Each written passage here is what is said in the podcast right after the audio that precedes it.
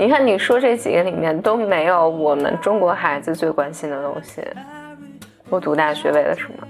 为了找工作吗？为了学历呀、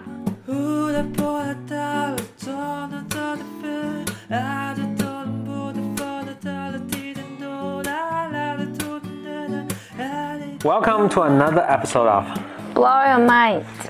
两个人的公路博客。大家好，我是 Bro 风。我是简丽丽。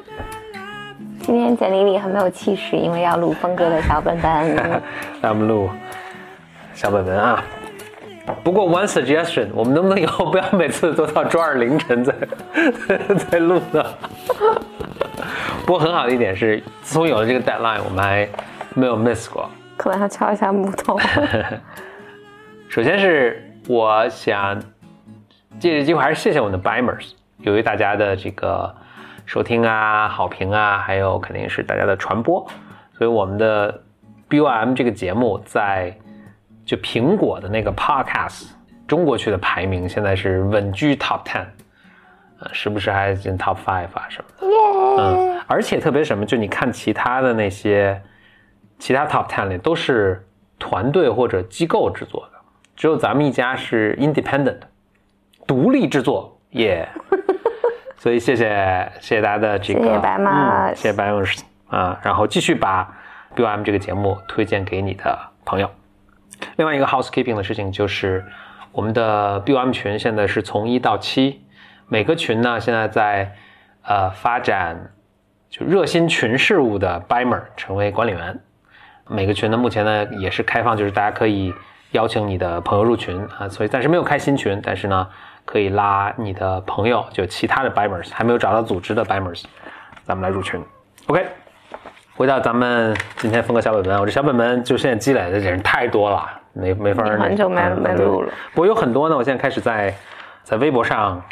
呃，这个以比较短篇的服务的形式写出来。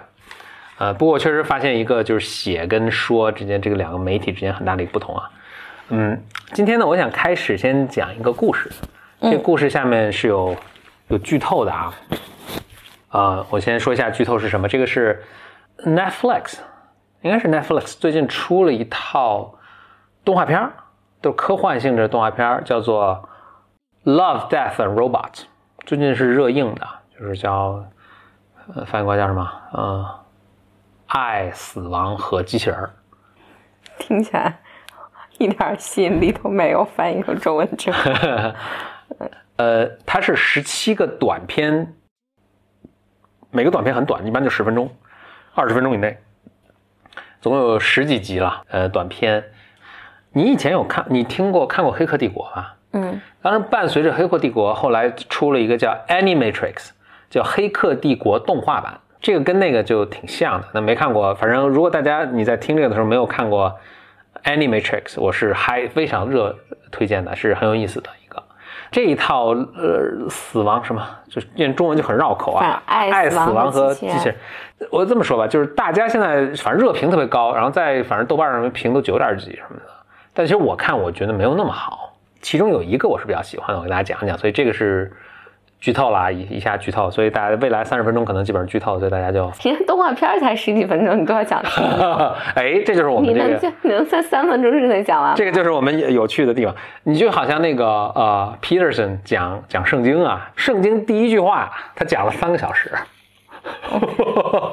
但是主要是有趣的是，你听着一点都不觉得枯燥。回答我讲，这这好像是他其中的第十你能。先你能先说一下今天我们这小本本讲主题是什么吗？我本来是有一个主题叫做是跟教育跟创造有关的，嗯，但是我就正好周末的时候看了这个，我觉得这特别有意思，所以我想把它插播进来。所以整体是个跟教育跟创作有关的。但我前面插播一个 Zimba Blue 的这个这个东西。哦，对，所以我想讲这集叫 Zimba Blue。Zimba Blue 是这样的，这个可能是在未来世界了。有一位艺术家，这个艺术家特别，就也没有人知道他的来历什么，就突然哎蹦出了个艺术家，一举成名。他的成名的，他的他创作的特点就是都有一种神奇的蓝色，他管它叫 Zimba Blue，一个蓝色。开始呢，他只是作画，然后这画中呢有这个蓝色的调，但是这个画还是有主题的啊，什么呃人物、花鸟、山水什么，但是就蓝色的这个特别鲜明，这个色调特别鲜明。慢慢慢慢的，他这个画的就特抽象了，就是这个画布上什么都没有，就是一片纯蓝。后来他就越画越极端，后来是把这个把整个一个陨石群，就是开始做一个就从地上是高耸入云的一面大墙，全涂成白色。然后他又不过瘾，把一个陨石群用这个宇宙飞船飞上去，全都给涂成涂成蓝色，就越做越壮观了。最后就是全天下都蓝的那种，一时间人们都惊为一天人，就特别欣赏他的这个这个创作。但是他老觉得不过瘾，他就老觉得他自己内心，我觉得可能艺术家都是这样，就他在追求一个什么东西，就是就是这种蓝色的东西在呼唤他什么，但是他也不是很清楚自己到底在追求什么。后来呢，他就又做了一个惊人之举，就是他把自己的身体骨骼、肤发全都换成机器的，也涂成蓝色，这样他就刀枪不入、水火不侵嘛，他就上天入地到各种。极端的这个自然环境下，就比如说冲进岩浆里啊，什么冲到海底呀，什么的上到什么外太空啊什么，去体验这种他所追求的这种东西，追求到底是什么？就到处无疆，就是你无疆上下而求索吧。他说我一直在追求用这种蓝色在表达的是什么东西？是什么东西？而且就是表达出来，别人也。特别欣赏，别人也能感觉到这种震撼。说我想把它无限放大，我想把它无限缩小，我想让它充斥整个世界。Like what am I doing？最终呢，突然有一天他明白了，他说：“这是我的最后一件作品，我要让全世界人明白我在追求什么。”听起来好自恋啊！大家就他就就要要揭幕了，在这揭幕前呢，他就找了个记者。他说：“我要把我的故事讲给你听，这样我我你要把这个故事讲出来，这样人们才能理解我在做什么，为什么是蓝色。”他说：“我在这种上天入地、到处求索，然后走到宇宙尽头，走到内心最深处之后，我终于明白我是怎么回事了。”他说：“我给你讲个故事，在 N 个 gen N 个 generation N 个。”时代之前啊，有一家人，所以他们家里有个游泳池。这个游泳池的铺的瓷砖啊，都是这种蓝色的小瓷砖，就是这个 Zimmer Blue。那这个这家人的这个呃女主人呢，就她特别心灵手巧，她就做了一个小的这个清洗这个瓷砖的机器人儿。你看过美国家，就是它这个机器人是浮在那个。浮在那个游泳池里的，嗯，就他们家游泳池，这个游泳就随机的到一圈圈转，然后不停的擦这些瓷砖，把什么叶子什么吸走啊什么的，对吧？嗯，那树叶子吸走。他做了这么个小机器人这个小机器人就一圈一圈不知停歇的在这个游泳池里打转，去清洗它这个瓷砖。随着这位女主人逐渐不断发明创造，她给这小机器人呃，做的越来越复杂了，就一代一代的更换，就是在它原先的那个设计上，愿比如装了一个小摄像头啊，这样它能看到这些瓷砖啊，然后这个给它弄了一个什么，拿来有一块导航的方向，所以它能就是，总之转的更有效率吧？能，哎，就不断的给讲，一代一代，就最后这个这个小机器人越来越聪明，它能干好多事情了，就是不仅仅能够清洗他家的这个游泳池，还能什么扫地、做饭、带孩子、喂狗，什么的，然后。就后来这女女主人过世了，那把这个机器人呢也传给了下一代人吧。就他们家一代一代人都是能工巧匠，逐渐把这个机器人越做越做做做做做越来越像人，呃，是越来越聪明，都变成人工智能了，做成人工智能。包括把它的以前都是机器或者是呃这个塑料或者是这个橡胶的肢体肤发，全都换成像人一样了。所以它能像人一样走啊什么，最后就变成一个跟真人毫无区别的一个人工智能。他说这就是我，但是就就好像你小你你大了之后，你其实你记不清小时候的事情。我其实并不记得这以前的这些事情，或者我就是它只在我潜意识里，我很长时间都不知道。但我只记得那个蓝色，它一直就是在召唤我，所以我就竭尽我之力去重新创造这个蓝色。我也不知道为什么我要去创造它，但是我现在终于想起来了，我现在终于明白是怎么回事了。所以呢，我就回去，所以我最后一个作，这是我最后一个作品。我回到，我找到我出生的那个家，那现在可能已经没有种成废墟了。我把这个游泳池连根挖起，就是呃把它拆下来，就好像那个咱们比如说以前呃修三峡的时候会把那个古迹连根拆，整个拆来一挪到一个安全的地方，所以我把那个连根挖起，然后我现在放在这个艺术展的中央。我把它重新，当然已经都毁毁坏了，我就把重新找到那个当时那个厂家生产的瓷砖，我把它全都铺好。你看，这是我最新的一个作品。然后明天我要揭幕来看。哇，这艺术家也很，这不是这个记者也很感动。那第二天就是艺术家出现在游泳池边，这时候什么灯光都打好，他这个游泳池已经复原，就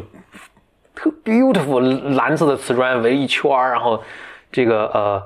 崭新的一个，可能在他多少年前他记忆中的那瓷砖那个那个样，哇！所有记者啊什么就在拍照啊，说哇这个作品太伟大了什么的，他就噗一下，就是他这个这个这个艺术家呢，就一下跳到这个游泳池里自杀啊！对，他就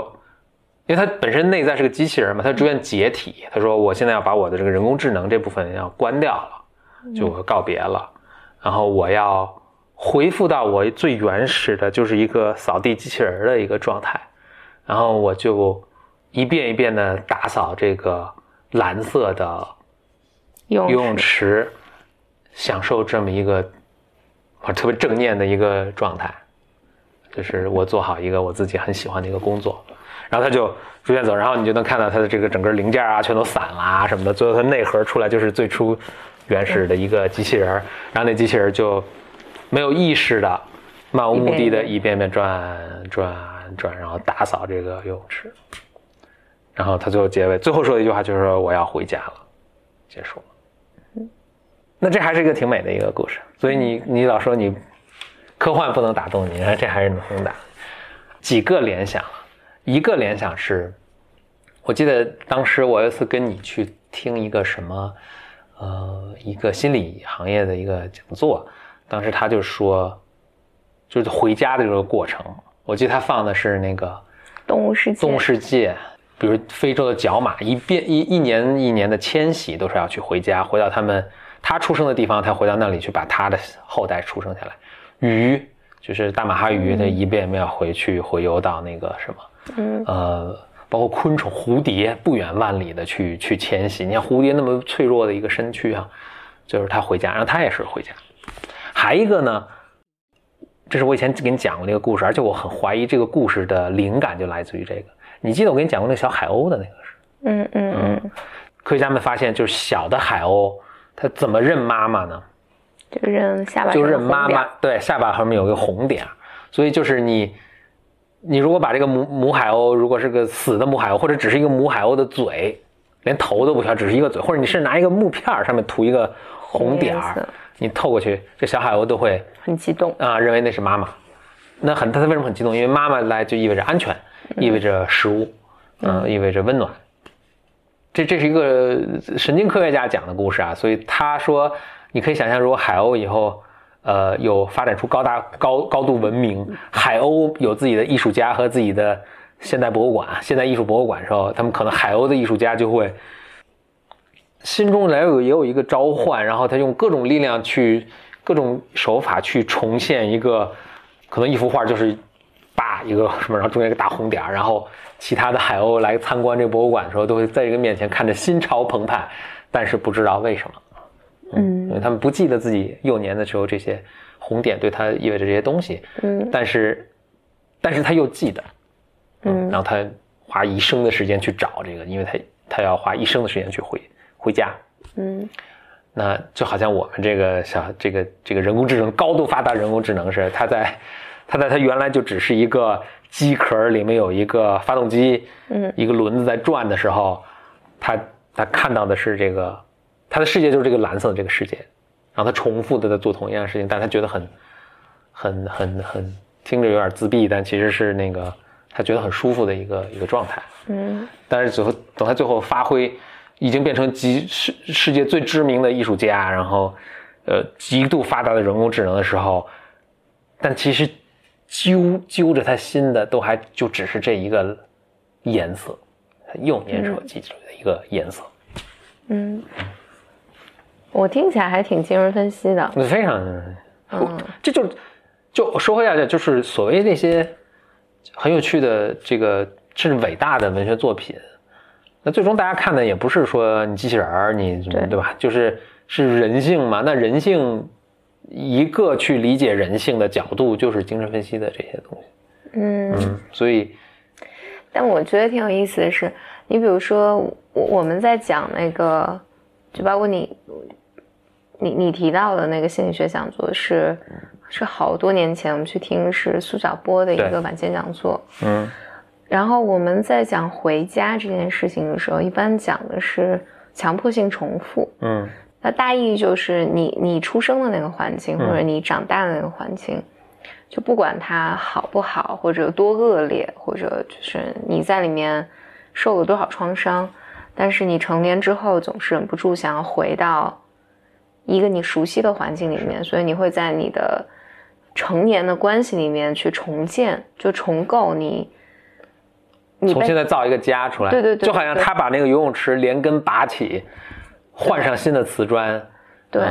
就是你在你的新的关系里面也会重新建造一个对，一个你你熟悉的环境，这个环境，所以它不一定是更好的环境，而意味着你有时候想回家，那我们把这个过程叫回家吧，就是因为你你以前从这个家里面幸存过，你是为是为了让自己体验那种熟悉的感受，有的时候是为了疗伤或者修复，然后人人很多时候是，但人是能够呃成长的，就是你不再需要回家这个动作。因为有时候回家，其实家是有伤害性的嘛。嗯但很有意思，他这个隐喻我觉得很有意思是，他回到那个不断重复擦拭的小机器人儿，嗯，你听起来也挺强迫的。强迫性重复，对对是，嗯嗯 嗯，对，就是当然另一另一方面，你也觉得好像，如果不从刚刚那个视角去看的话，觉得我不知道，就中国有好多这种话，什么皈依，嗯，或者就是你归为你你你最简单的你自己什么的，好像你去除了那些，你也你也不需要那些什么浮华呀、掌声啊什么的，你就是想回去当一个小机器人，还挺安全和美好。或者比如说他这也使我联想起，比如《红楼梦》，刚开始就是一块石头跟这儿待着，他就说来了一僧一道，嗯他就说哦，人间这花花世界七情六欲多么有趣，我想去转一圈儿。一僧一道说哎去别去了，其实挺没劲的。他说不不不，我非要去一趟。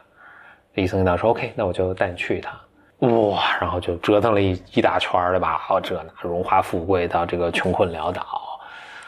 呃，这个各种这个这个男欢女爱等等的。最后呢，哎，又回来又重新做了一块石头，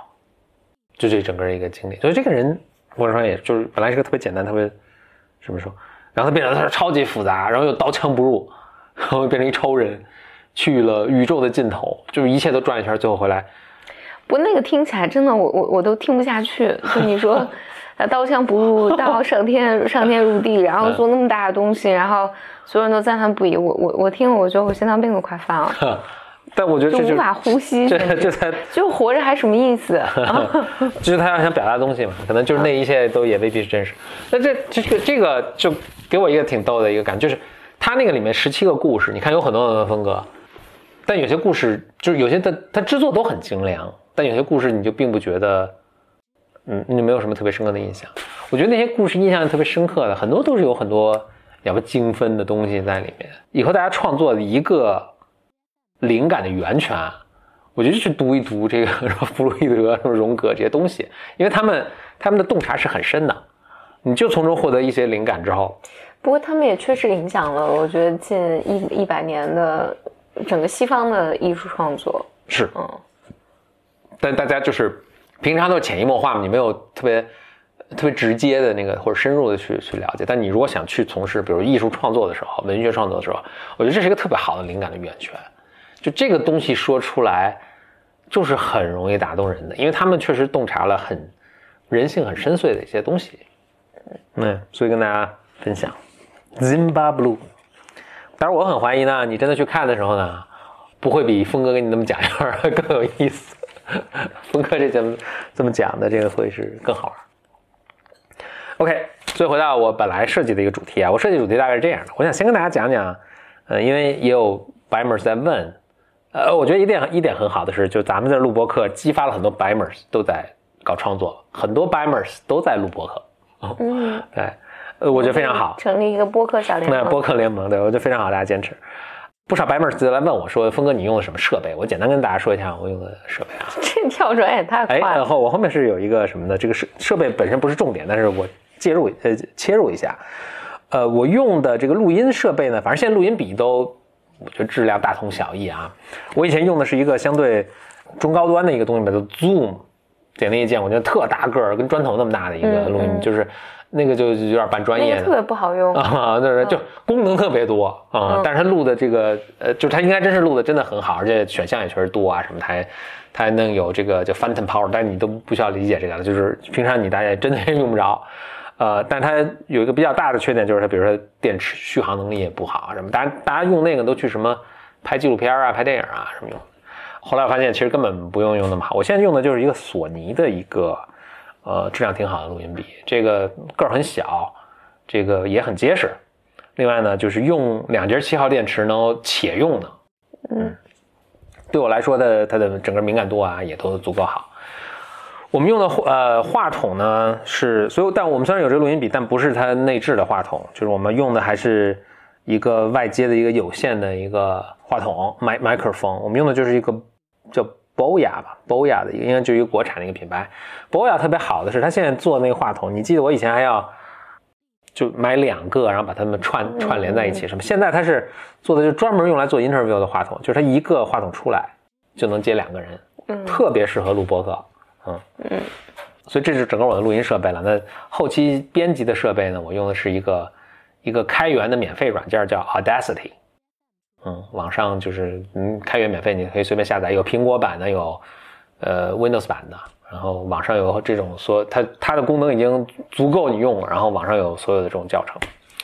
我想说的这个 point 就是一，当然可能如果你是白门，你现在在做播客的话，这是我的用的设备了，你也可以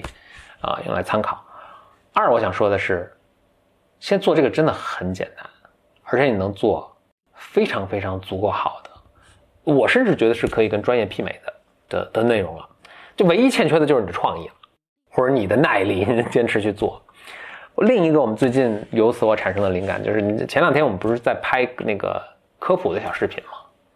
正好也是在最近的时候，也是跟一个专业的团队曾经呃有有合作做拍一个就呃也拍一个视频，也是拍一个视频节目了。呃，专业的团队就是哇，好几个人啊，好多机位，然后。就能搞特复杂嘛，就你能想象专业的那种东西，人们他们全都全都全都全都有，这个团队全都有。那我们自己拍呢，就是就是一个单反相机，然后就拿一话筒就就拍了，然后光是什么五什么一百块钱、五十块钱的那种那种光，然后人家专业拍的光架灯就架架俩小时的，然后还是特贵的那种各种各样灯的，特复杂。那最后拍出来结果，我不知道专业人士怎么看这个东西啊，反正我们看我我是。并不觉得它这个拍出来就更好，嗯嗯，我有几个想法，一是就是随着这个科技啊什么，就现在创作真的是非常简单。那个是谁呀？就说他拿着一个 iPhone，就是一个美国一个很著名的导演，他说拿一个 iPhone 就说，就这个 iPhone 的这个拍摄的这个能力，你比当年那个拍那个公民凯恩的全部的拍摄能力都要强。嗯，那基本上也是的哈。嗯，公民凯恩的什么一九什么一几年拍的，就是就是现在的这个。制作内容的门槛是如此之低，对，你基本上就是你缺的就是就是你的创意了，或者我觉得缺的是行动力，嗯，创意也不是创出来的，也是嗯也是做出来的，对，嗯，然后另外呢，就是现在很多所谓就所以大家就千万不要迷信什么专业团队，另外就是我觉得现在所谓的这些专业团队，其实真的脱离了一个创造的本质，就你在创造什么？就大家在重复的做一些，就人们在看你这个东西的时候，也并不是看说你这个灯光打的稍微好了，那么人都无法察觉，或者是在我在手机上是根本看不出来你这个跟那个五十块钱灯跟一个五千五万块钱所以钱。本本质上就是内容重要，形式不重要。嗯技术也没那么重要。对，所以就就是所以说所谓学院派的这种东西，就脱离了这个你在创造什么。我觉得还我我自己的感觉还是打不到学院派的，人家可能真的知道自己在做什么。然后但、嗯但我觉得你你你其实在表达的一个观点，我可以分享一个，嗯因为我我就上高中大学都做电台嘛，嗯所以我在其实，在换工作的时候，其实我自己就是特别想有机会去电台工作，就至至少是我的兴趣。但我这个印象是很深的，就是这是一一年、一二年的时候，我当时还有想投简历去什么广播电台，嗯然后你当时就说，你说那个时候，反正你你大大一跟我说，还是我们开车去上班路上，就一一年、一二年的时候啊，对对对嗯你刚认识的时候，嗯，你说那个，你说你为什么想要去一个电台工作呢？你要是喜欢做电台，我们做一个就完了。自己做播客就完了啊。嗯，然后我们就真的自己做播客。对。嗯然后，对，我觉得这个其实是一个，就我觉得你你你没必要贬低。我觉得大家花大价大价钱有大的成本做出来是不一样的东西，嗯但是一直时就是从一一年到现在，就二零一九年了，我觉得大家现在做 vlog 呀，然后对，嗯，播客现在也很流行。播客确实是很容易的一件事情，嗯因为我记得好多人问我们做播客，问在哪儿做，我说有什么在哪儿做的，就是 在哪儿都能做。我们以前在车开车的时候车里做。嗯，我，因为我们现在也是就是一个，呃其实就有一个录音笔，嗯两个话筒嘛，就是安静就行了。对，这整个一套设备下来不超过一千块钱。嗯，然后你拍视频，其实 vlog 就更容易了。vlog 我我还发现拿手机拍就完了因为最近何峰何风微博上发发的 vlog 都是我拍的，而且我是如此，而且我如此之惊讶，没有一个人夸我拍的好。你发现就是 iPhone 上自带的那个拍摄都有剪辑软件，对，你在手机上就可以完成剪辑，还可以加滤镜，什么加文字什么的特效都可以加。就是我觉得现在你你如果真的想做一个什么东西，这个成本实在是太低了，你唯一需要就是去做就行了。而且我那个拍 vlog 那个，我那那次给还是给我了一个，也是给我了一个启发是，我当时还一本正经的要拿一个单反去给你拍嘛，对吧？嗯嗯，你说啊不行，的呢，说这太太麻烦了，而且拍，后来我发现就拍出来真的还没手机拍的好呢。嗯，说倒倒不，但是它画质它确实好啊，但它缺的什么？就手机这种灵动，对对对，手机能跟着你拍啊，什么单反你就得还得摆特稳，对吧？你还不这种灵活，这种抓捕捉什么的，这种传递在这个镜头面传递出来的东西是很不一样的。对，我记得我当时对摄影很感兴趣的时候，我就还真的去看那些摄影啊什么的那教材。这这是更早前了，那可能是两千年左右的时候了。那那当时的这个手手机的拍摄还没有那么灵活，嗯呃，还就还摄影的这个成画质还没有那么好，所以当时还是单反流行，还是胶片的相机关键。就一个人乌鸦，就是我看了一个教程，乌泱泱说半天，他说就怎么用这单反，因为当时用单反用起来还挺挺像胶片的，就用起来有点麻烦的。但他最后说，哎呀，说其实呢，你真正拍的好的，可能也就是那个 point shoot，就是什么，就是那种傻瓜相机，嗯就是这么点儿的，那是揣兜里拿出来就能拍的什么，但是可调就比成像比单反差很多啊。嗯他说为什么这个呢？为什么这个好？因为这个东西你随时是整天揣着，所以你看着什么拿出来就拍，嗯，你才能拍到好照片。你的单反，我就说啊，大家先停住啊，来我拿出来，然后换一好的镜头，然后我半天你们都别动什么，不可能。所以你这个肯定拍不出什么好照片。你最后能拍到好照片，就是整天能揣着、拿着方便的、速度快的，就能拍出好照片。嗯能抓的嗯所以就照，所以现在现在比那更极端了，就是一个 iPhone，嗯拿着拍就完了。这个这个，这让我想到就是，因为我前几年确实是有很多，还是有不少机会去电台做节目的嘛。嗯其实去的就国家的广播电台，还有就是北京的广播电台做嘉宾，我记得。对对对，我因为在有一个我还大晚上开车送你嘛，记得是啊，你在外面里面做节目，我跟 我跟我跟外面车里等等一小时，等俩小时，嗯那时候是晚上十一点的夜里真的是，啊，就是深夜聊天节目。对录的也很开心，嗯嗯，但是我能感觉到这个和你刚才说那个单反相机跟卡片相机有很大的区别，就是呃就就很像了，这个区别很像，就是因为当你坐在一个一本正经的一本正经的啊坐在录音室里面的时候，你不自觉的那个仪式感，就让你觉得这里面有很多很多的规矩对，啊。什么能说什么不能说，对吧？对，嗯。然后以及你你的状态是不一样的，是。就是你的状态就是更更严肃，嗯也更认真。它就只适合做一种类型的。对对对，是的，是的。因为我记得，我是突然想到那个时候，因为那个一一整个房间都是机器嘛，嗯。然后那个因为那个机器还要降温，嗯，所以就是空调 恒温恒湿啊，特别冷，嗯。呃，嗯。就是还特别冷里面，嗯它就是会影响你最终节目出来的形态和状态是怎么样的。是的，所以我现在看大家拍 vlog，在在那个微博上大家发的 v vlog，我自己有时候是忍不住，我自己感觉啊，这个感觉就是，我觉得，哎呦，奈友真叫得很凄惨，啊，不知道为什么。他每天晚上都会这么发疯，不知道就我觉得可能是外面有猫，他他就很激动，嗯想出去。我我我时不时有时候那个微博上会刷到，就莫名其妙刷，我也不认识的博主自己发的 vlog，然后我自己会被吸引进去看几分钟。其实这个 vlog 里面毫无信息量，嗯，没有任何信息量。吃面什么的。对对对，就是一些他刚很无聊、很无聊、很无聊的东西。但是因为他是拿手机拍的嘛，嗯就那种你在跟着他走，然后你跟着他喘气儿，嗯呃，然后他哈哈哈什么抠鼻屎什么的，就是 可能没有，可能没有真的抠鼻屎，但你感觉就是你离他特别近，嗯，嗯，就大家在听我们播客的时候，也都会有一个常听到的一个反馈，就好像你们就在，好像我就坐着跟你们一起聊天儿对，那种感觉。嗯我觉得这个是非常真实的一个反应，因为我们就是在坐着聊天儿啊。不，我很多时候都是躺着的。你可能真的就是坐在这儿跟我们聊，对。就是另一种亲切感。就对，因为我觉得人的状态是不一样的。嗯。但是你比如说，我最近因为要拍一些视频嘛，就是化妆师过来给你画一个小时，然后你换服装，这个服装这个颜这个颜色不行啊，嗯那个颜色不行啊，然后你开始说话之前，哎呦，化妆师帮你整整头发啊什么的，嗯你整个人的状态是是另外一个状态，嗯。所以它它就和现在哔哩哔哩上或者这种 vlog 呀、就是传递给带给人的感觉是不一样的。我想起这就是我嗯想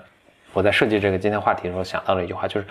时代的审美其实已经 move on 了，时代的审美不是那种一本正经的这个。对你一本正一本正经出来之后呢，大家会觉得离你很有距离感。就现在可能不需要这样的东西了，需要的就是很就是好像在我在你耳边什么聊。我在想，我们大家比如说什么时候会听我们 BOM 的节目？做家务的时候，呃，出出呃不健身的时候，呃，这出行坐公交的时候，就是比如尤其比如做家务的时候，那就是就好像我们就在你家里聊天一样嘛，就很亲切的人啊，就是嗯，嗯，所以这会儿何峰表情好像很得意，好像真的变成别人很亲切的。对，就是真的在你一个其实非常，我们是在一个非常 close、一个非常 intimate 的一个环境下，我们来跟你聊聊天儿，嗯讲讲我们生活中的事儿，听听。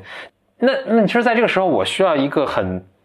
播音腔的呃长河落日圆的这种，可能并不并不需要，它并不能打动我。但那种艺术形式是有它存在的价值，只是说我我们这种就是会会这么讲。我我觉得我之所以 bring up 我刚刚 point 就是，在我一一年当时我想，哎，我我好像想要进广播电台工作的时候，我没有意识到其实你是有别的可能性的，嗯。嗯，而且并不困难。呀，所以当然鼓励大家多写作，然后多就多创作，多创作，嗯嗯，不知道干嘛就创作呗。呀，OK，啊、下一个话题，这都是有点相关的，那看我有没有足够多时间把最后把它 weave 在一起，联系在一起。你知道前一阵儿，前两个礼拜吧，我又去参加了一次，当个评委，就是面对了一些见到一些中学生，然后看到他们的一些、一些创意，那就他们做的一些，我觉得很多是公益或者创创业类的 idea，他们做的 projects。我当时我回来路上，其实我是有一个很强烈的一个想，我是感觉什么呢？我感觉到大学作为一种学习，一个给你提供学习机会或者学习场所的 institution，这么一种一种机构，感觉好像要过时了。你怎么今天觉得什么都过时了？首先，大学是就我们现在意义上这种大学，就是这种就是还是主要以西方的这种大学形式。这这四年啊，他怎么怎么学什么东西，按照不同的系来划分啊，有研究的性质和带着这个教学的性质这么一个东西啊，什么教授啊什么，它基本上就是存在了一千年。欧洲最古老的大学大概就是公元一千年左右，建桥牛津。他当然他们不是最老，但他们已经接近比较老的了，就是因为当时英国还是比较落后的，所以他们是模仿欧洲大陆的大学去去创建的，那就是一一一一几几年，一二几年就创创建的，一零几几年创建的。一千年前的一个大学开始出现，再往后呢，反正大学也存在了一千年，到现在成为可能社会很重要的一个。比如说，你看各行各业的这个政要啊、科学家呀、艺术家，很那很多都是都是大学毕业生嘛，都很多都是大学毕业，而且都是好大学毕业的。嗯，但它存在一千年，反正一千年以前并没有大学。你说？一千年以后，甚至不要一千年以后，什么五百年以后、三百年以后，是不是一定还要存在大学？我觉得真的也是很难说。嗯，比如人们现在去学校里为什么哈？我想可能为我至少能想到的至少有三三样东西，一个是为了知识，嗯，信息。那这个我觉得很明显，其实不是一个，就是现在任何一所大学，天下的任何一所大学，你可能都不如互联网给你来的好。你看。全天下的所有大学都在把自己最好的课程免费的放到网上。Stanford 的这个人工智能的课，而且是最新的课啊，耶鲁的历史课，那个什么什么哈佛大学的数学课，都是他们，就是你任何一个学科你都能学，因为我们每个人学习方法也不一样嘛。你们学校的这个老师教的这个什么线性代数，可能正好不是你你你去学习的那个，你适合你去理解的。那你就网上找呗，总有一个适合他的讲述的方式和讲述的进度是适合你的。而这线上的这些资源是没有任何单独一所大学能够予以媲美媲美的。Stanford 再牛，你就是那些教授。那哈佛教授就没有在 Stanford 教书，对吧？所以从信息，而且他们还更新快，而且还你快说第二个，你随时想学就能学，对吧？什么都能，可以按照自己的速度调整进度。所以这这个这个我觉得就不对了。这个这个就是信息来说，这个大学应该已经不行了。那第二个是什么呢？我想第二个是，你想建立所谓的人脉，说建立找到一帮好朋友，我们以后可以一起创业，然后我们可能我们大家都，呃，这个人到中年的时候，我们可以互相，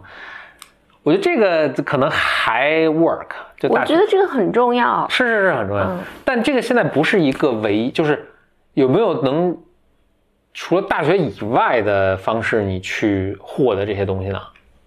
我觉得完全是有的。我对此持怀疑态度。嗯，我我自己觉得，就是你在人生的这个年纪吧，就十几岁那个年纪，然后你跟一群人一起共同的经历很多东西。你大学的时候，嗯，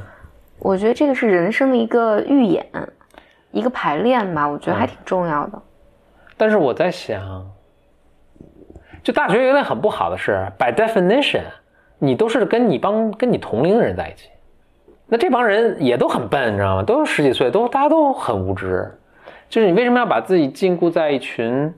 就不除了你的同龄人之外，就是一帮教授。但这些教授呢，说在大多数人都没出过大学，读完本科、读研究生、读完研究生、读博士生、读完博士生、读 postdoc、读完 postdoc 当从那个呃 associate professor 开始干起，就一辈子就现在的，就他们能给你人生的就是走到是外面世界的这个实际的经验是非常有限的。对，确实是这样。但是，等你毕业之后，你有的是人生和时间和不同年龄层次、不同教育水平，然后 a huge diverse of people human beings 打交道。我那我破的是你没必要等到那个时候。我反正对此有怀疑意见。我我自己觉得在在那个时候，你有一个相对和你差不多的人在某个水平上，因为你们至少申请进同一个大学嘛，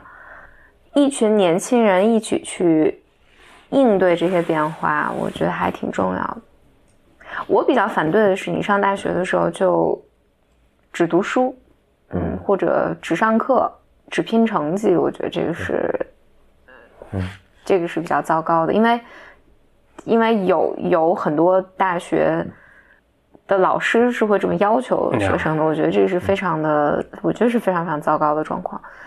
但但我觉得，因为我在想，你工作之后，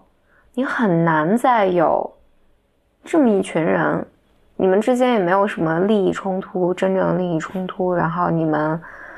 一起经历。变化吧，我觉得还挺珍贵的。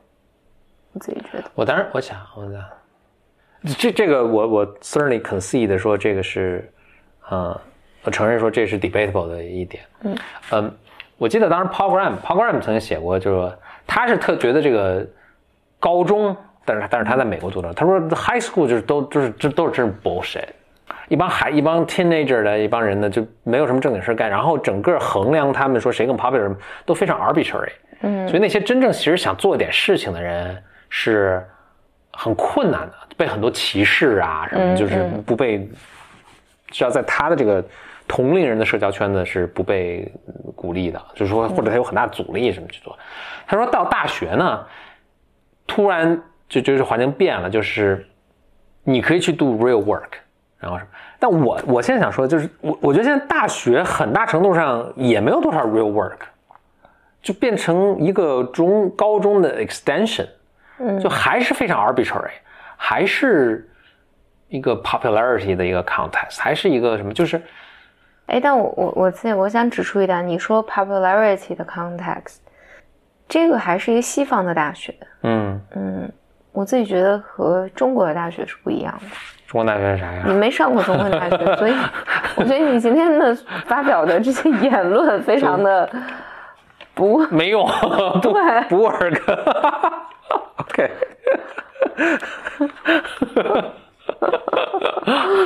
就因为我想，就是就是你在大学你是可以去 do real work，你甚至可以去创业啊，你可以去做做 real research。就因为已经多少有点这个环境可以供你，但其实呢，大多数人呢还是在 party，然后，Hey bro，人，你看你你这个就非常非常的西方，中国的大学真的不是这样吗？那中国大学什么呀？中国大学要好好学习，天天向上，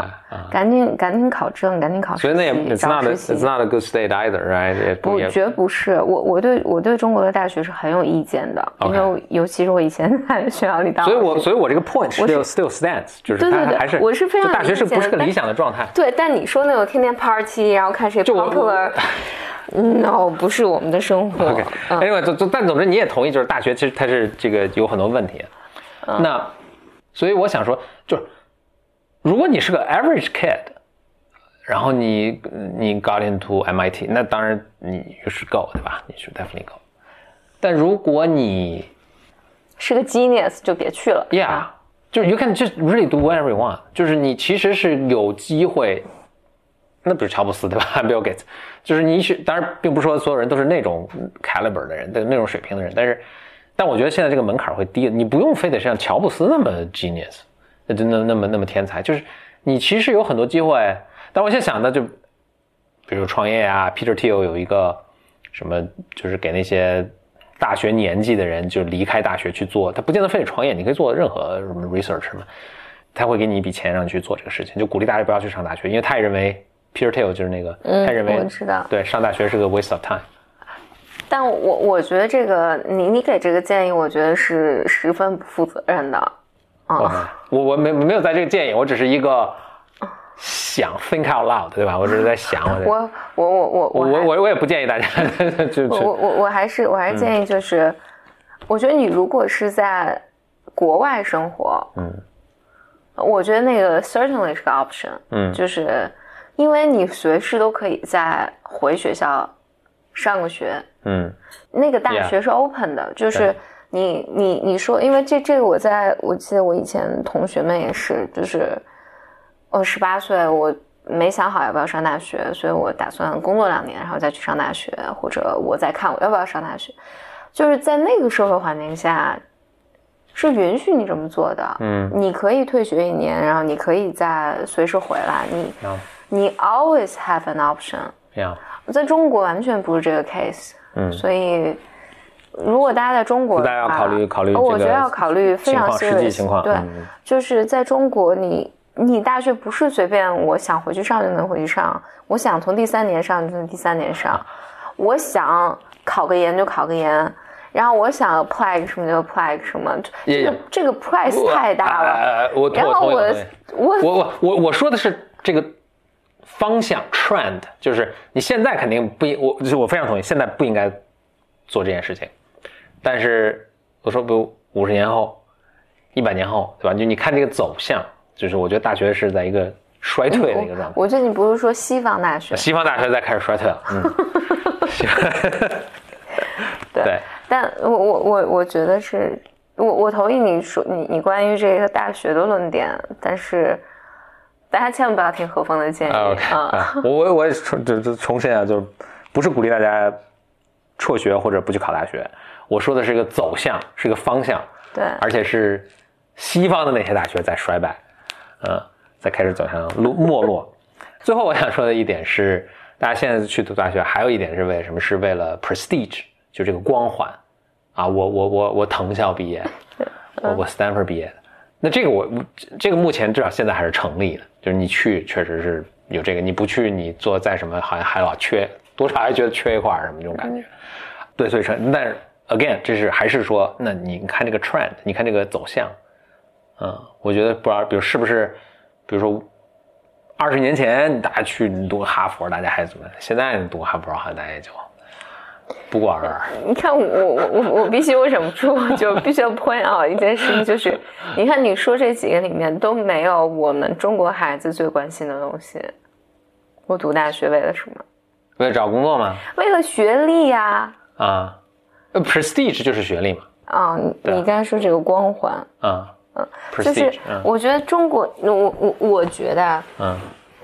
在我我们的眼睛里面，这个学历不不是光环，而是一个生存必需品。嗯嗯，就是你没有，你如果没有学历的话，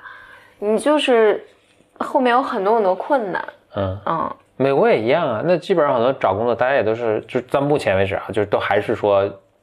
最低的要求是一个 college degree，对吧？一个一个大学学历，这这美美国也是嘛。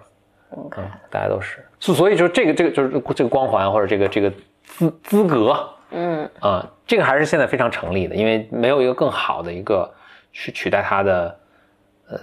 去认证的这么一个社会范围内大规模认证的这么一个一种方法。啊、有些人，比如说甚至那个 Peterson，他也在，因为他也很痛恨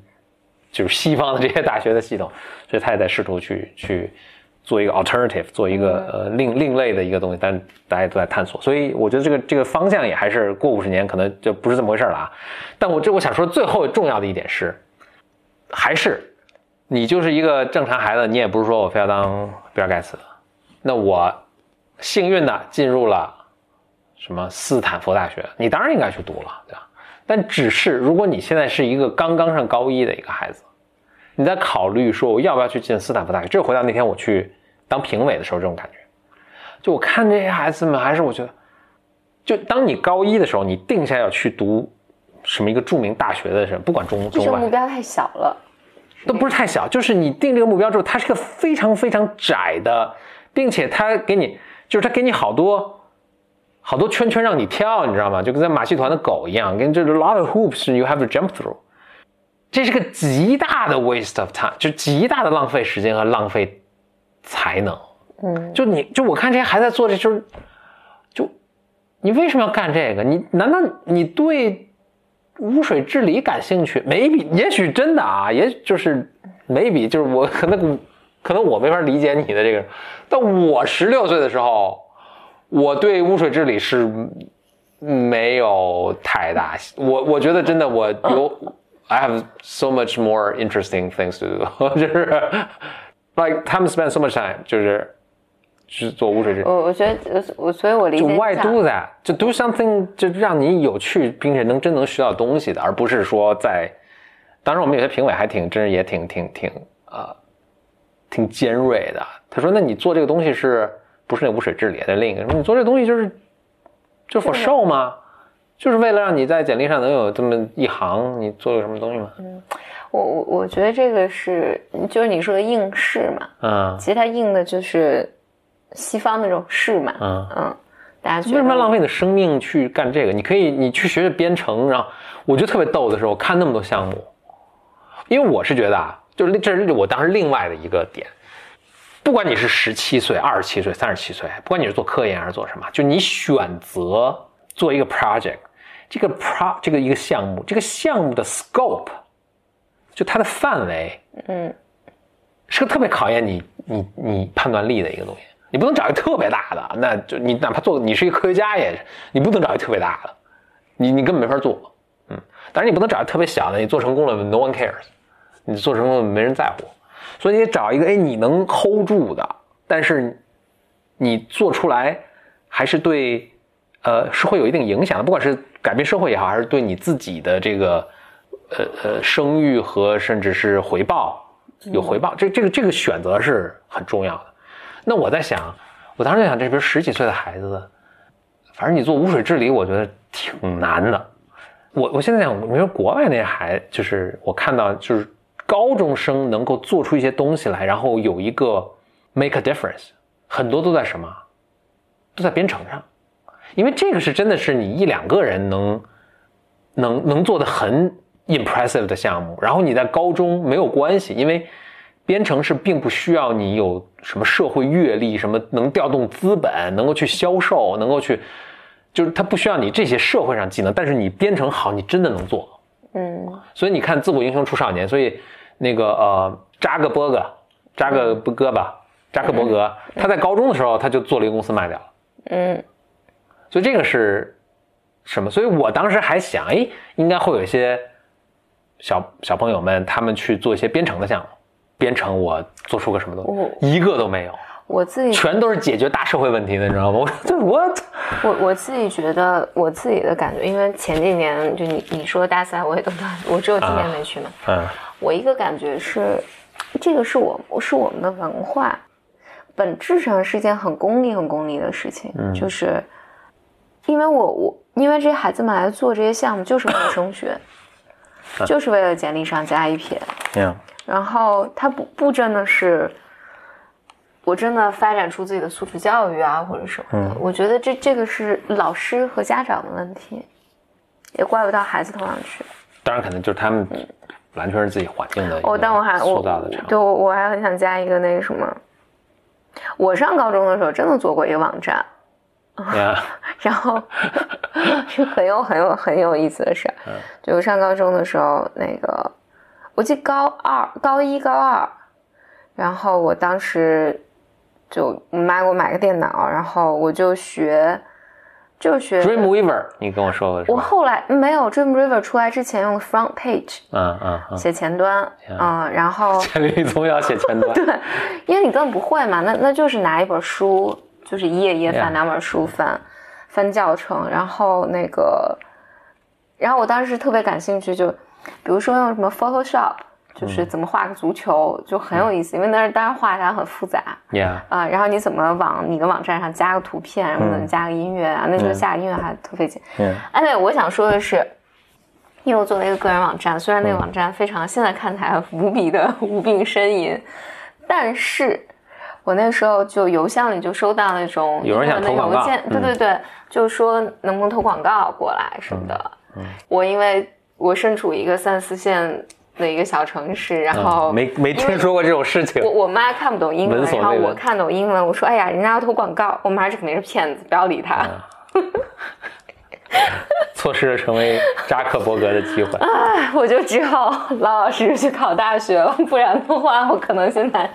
我后来怎么想？因为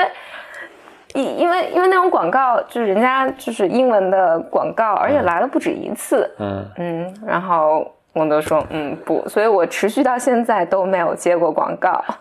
啊，我原来如此，原来是是有一个很深 很深的原因在里面，童年的原因在里面。Zimba Blue，对，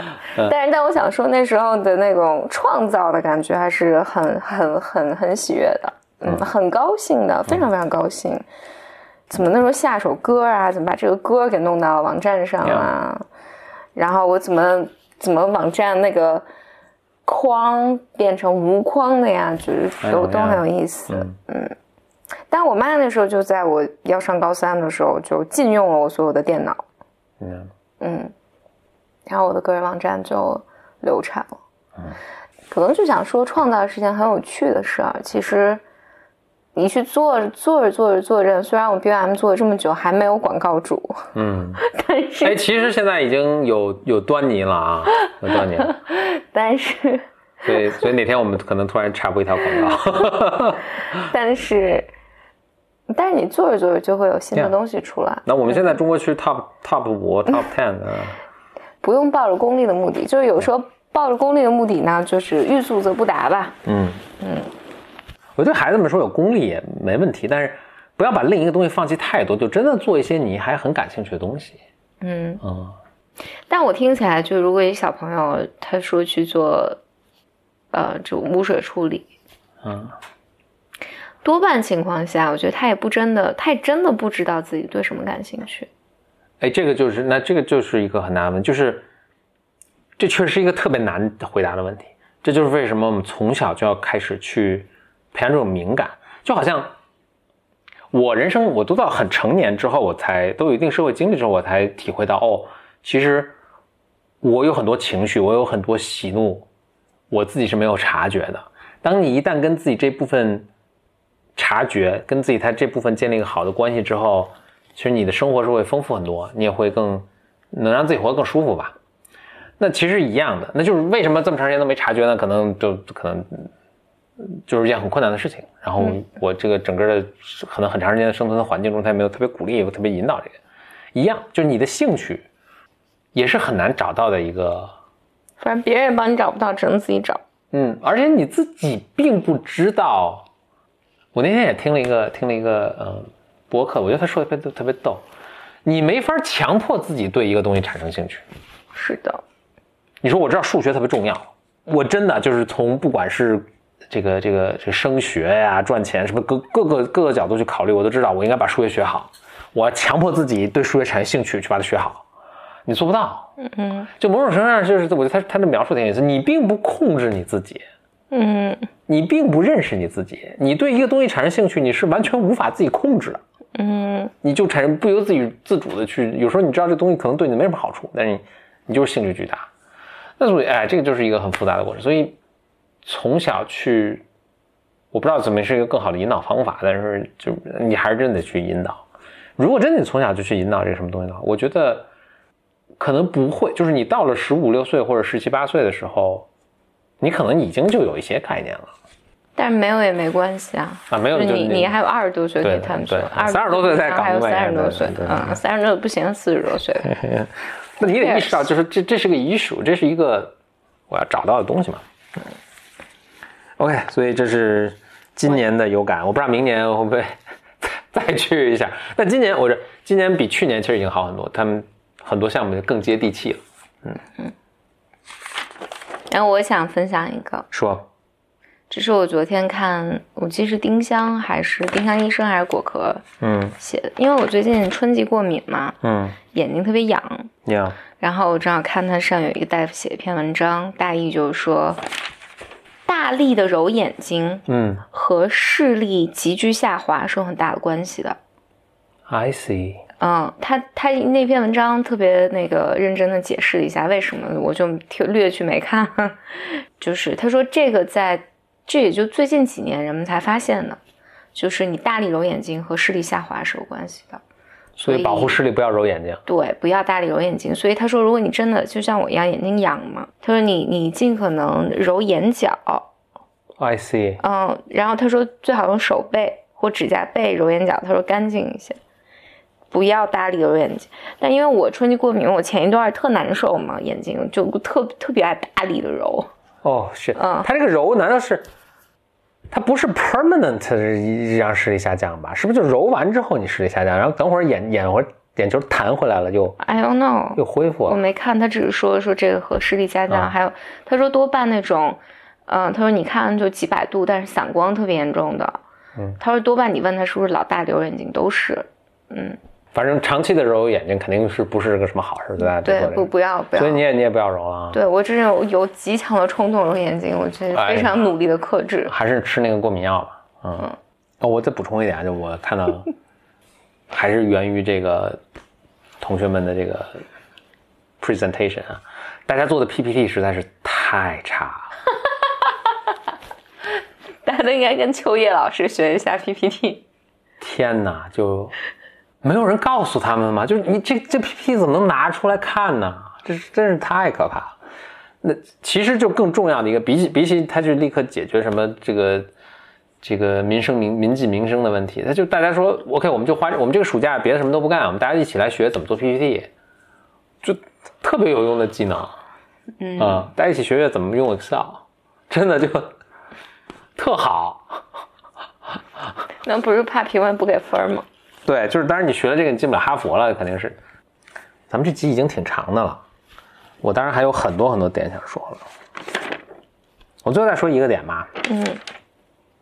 还是跟教育相关的。嗯现在随着比如播客开始流行，有声书这种开始流行，嗯所以大家读书嗯可能是越来越少。我看那个，反正在美国，他们的书书的卖卖不出去了。就没有没有增长嘛。但是有声书的这个销量，虽然它起点并不高啊，但是是现在涨得特别快的一个一个类型。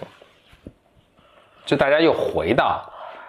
呃听通语语言语言跟文字是两码事儿，反正文字就是书写出来的嘛，语言就是说出来的。大家又回到语言的这个东西了，这给我一个启发。语言是所有人类共通的，是一个很自然的东西。这个孩子啊，只要他跟成年人在一起待着，他自然就会学会语言说话，他不需要特别的去学。语言是人类本性的一个东西，很自然。文字是个很不自然的东西，你是说声音是个自然的东西，声音就是说话嗯写作不是个自然。写字儿啊，不是一个自然东西。怎么怎么看不是自然呢？天下所有民族都有语言，不是所有民族都有文字。很多民族就没就一就是没有发展出独立的书写系统，嗯没有。OK，所以文字不是那么自然。然后你再看现在的孩子，每一个孩子刚生出来，很快学会说话，然后要花十几年的时间学会写字，还经常写的很可怕。你说你自己吧。就是，就从我最近看的一些 PPT 就能看出来，包括你看我们每个人去写东西，其实都是很痛苦的。你想把一个东西写好，什么是很困难的。所以书写和阅读都不是特别自然，在很长时间里，哪怕那种哪怕这个悠久的文明古国，比如像咱们中国悠久的文明古国，甚至在西方，就大多数人都会书写和阅读，都是很最近的事儿，可能真的就是最近两百年的事儿，都不到可能。在绝大多数的这个文，就是有文字记载的这么数千年的时代中，极少极少的人会会书写和阅读，然后这些人都被觉得有一些神奇的力量。大多数人看到会写字儿，还就挺神奇的啊。嗯一个村儿可能就一个会书，会会会读书写字的人。嗯所以就很这你一看就不不是一个自然，至少不是一个所有人都能是轻易掌握的事情。那些真正掌握这些人，也是经历了数年寒窗、十几年的寒窗苦读，然后不断练，然后每次写还都很痛苦。文字是很不自然的，但是呢，你看人类这整个进化的过程，最开始都是语言来。所以有文化这个东西能传递，那都是用语言来传递。那语言传递就是会有我忘了呀，或者我记错了呀，这个不就永远的丧失了吗？所以你看以前古那口头相传的东西，它都押韵啊，都有很多重复啊，就是怕你忘嘛。那最后出现文字之后，这是一大飞跃。虽然这个东西使起使用起来很别扭，书写起来很别扭，尤其是以前纸笔没有发明的时候啊，书写起来很别扭。但是我得刻啊，我得写在骨头上啊，什么我得写在泥板上啊。但是呢，终于可以长久的这个保真的高保真的去保存它下来。那这是虽然它很用起来不方便，但是是个大进步。那接下来随着什么纸什么的发明，我们那以前写都很短的东西啊，因为这个写起来太费劲了。那等到我们有纸的时候，大家能写书了。这个其实因为你的这个媒介对你能，你用什么东，你用你你表达这个媒介对你能表达什么样的思想是有极大的影响的。以前我们都说的时候，我不可能说一个特别复杂的一个东西，嗯，因为等我说到。第五个小时的时候，你就忘了，一是你扛不住，二是你已经忘了我前面说的是什么了，对吧？所以它这个结构不能特别复杂，它结构不能特别复杂。但是当开始有书的时候，你能够，你看到后面能够 reference 前面的东西，对吧？你能够，呃，互相 link 起来的什么？它你能够 build on 一个 argument，就是我先证明这个，然后我再证明这个，然后我再证明这个，然后再证明。所以当我证到这么第三点的时候，你可以前面都假设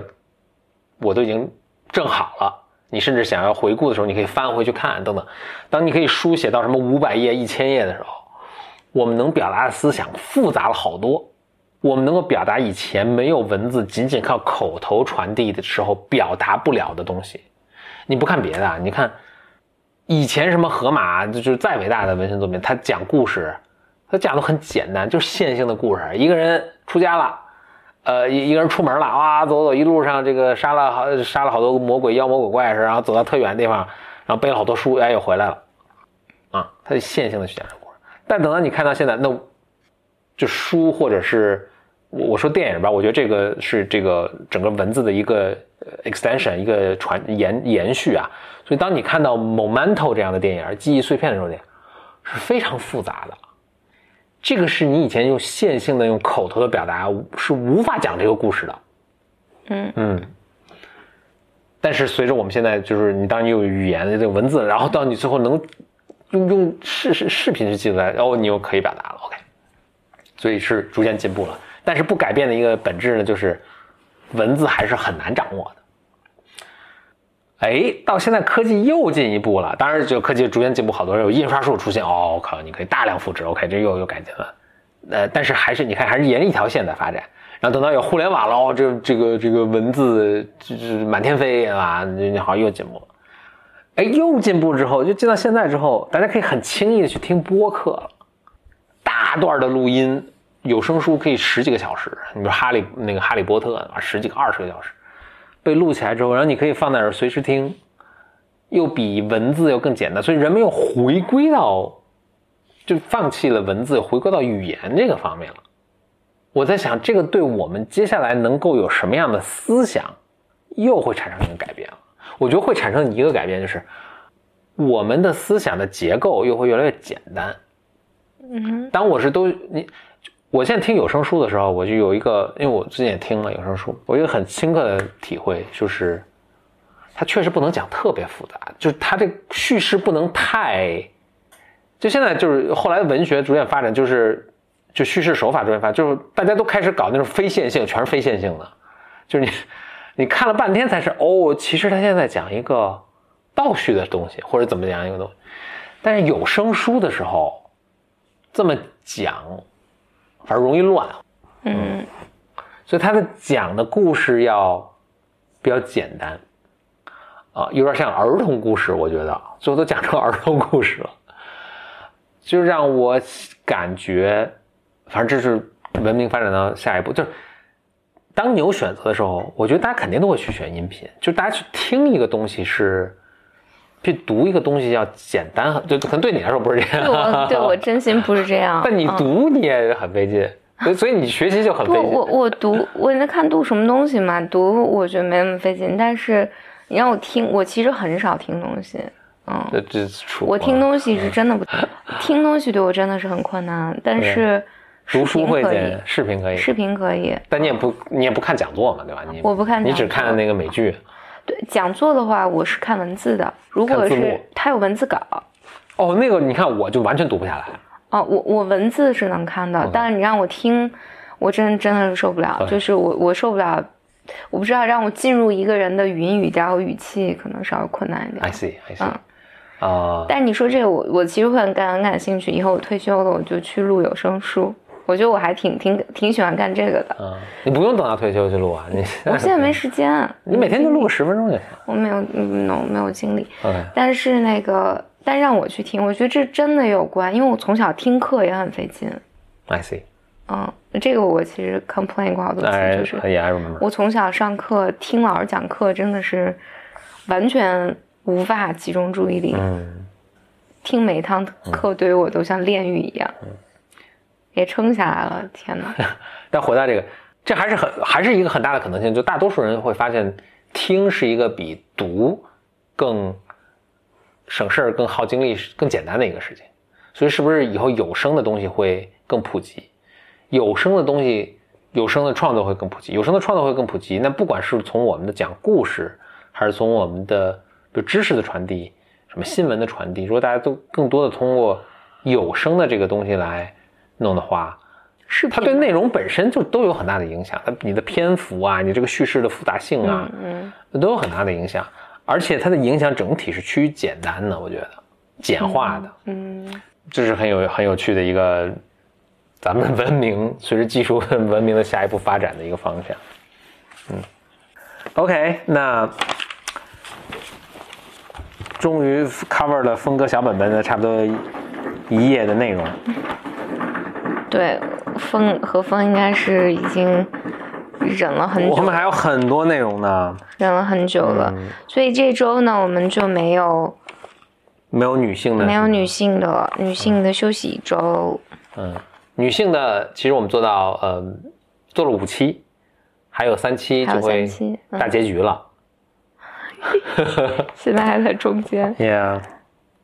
OK，感谢收听本期 BYM 峰哥小本本。呃，峰哥小本本是这样，我我在想，峰哥小本本也有编号，所以我就非常 arbitrary 的把本期叫做峰哥小本本第六期。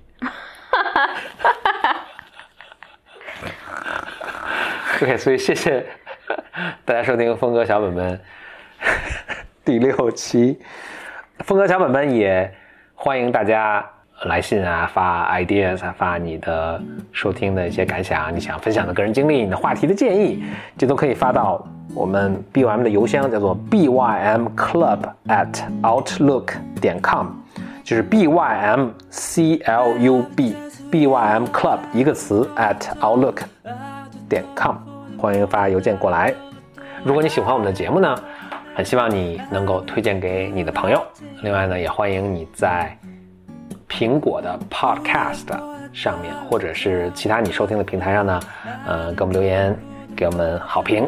好，谢谢各位 Bimmers，我们下周再见，拜。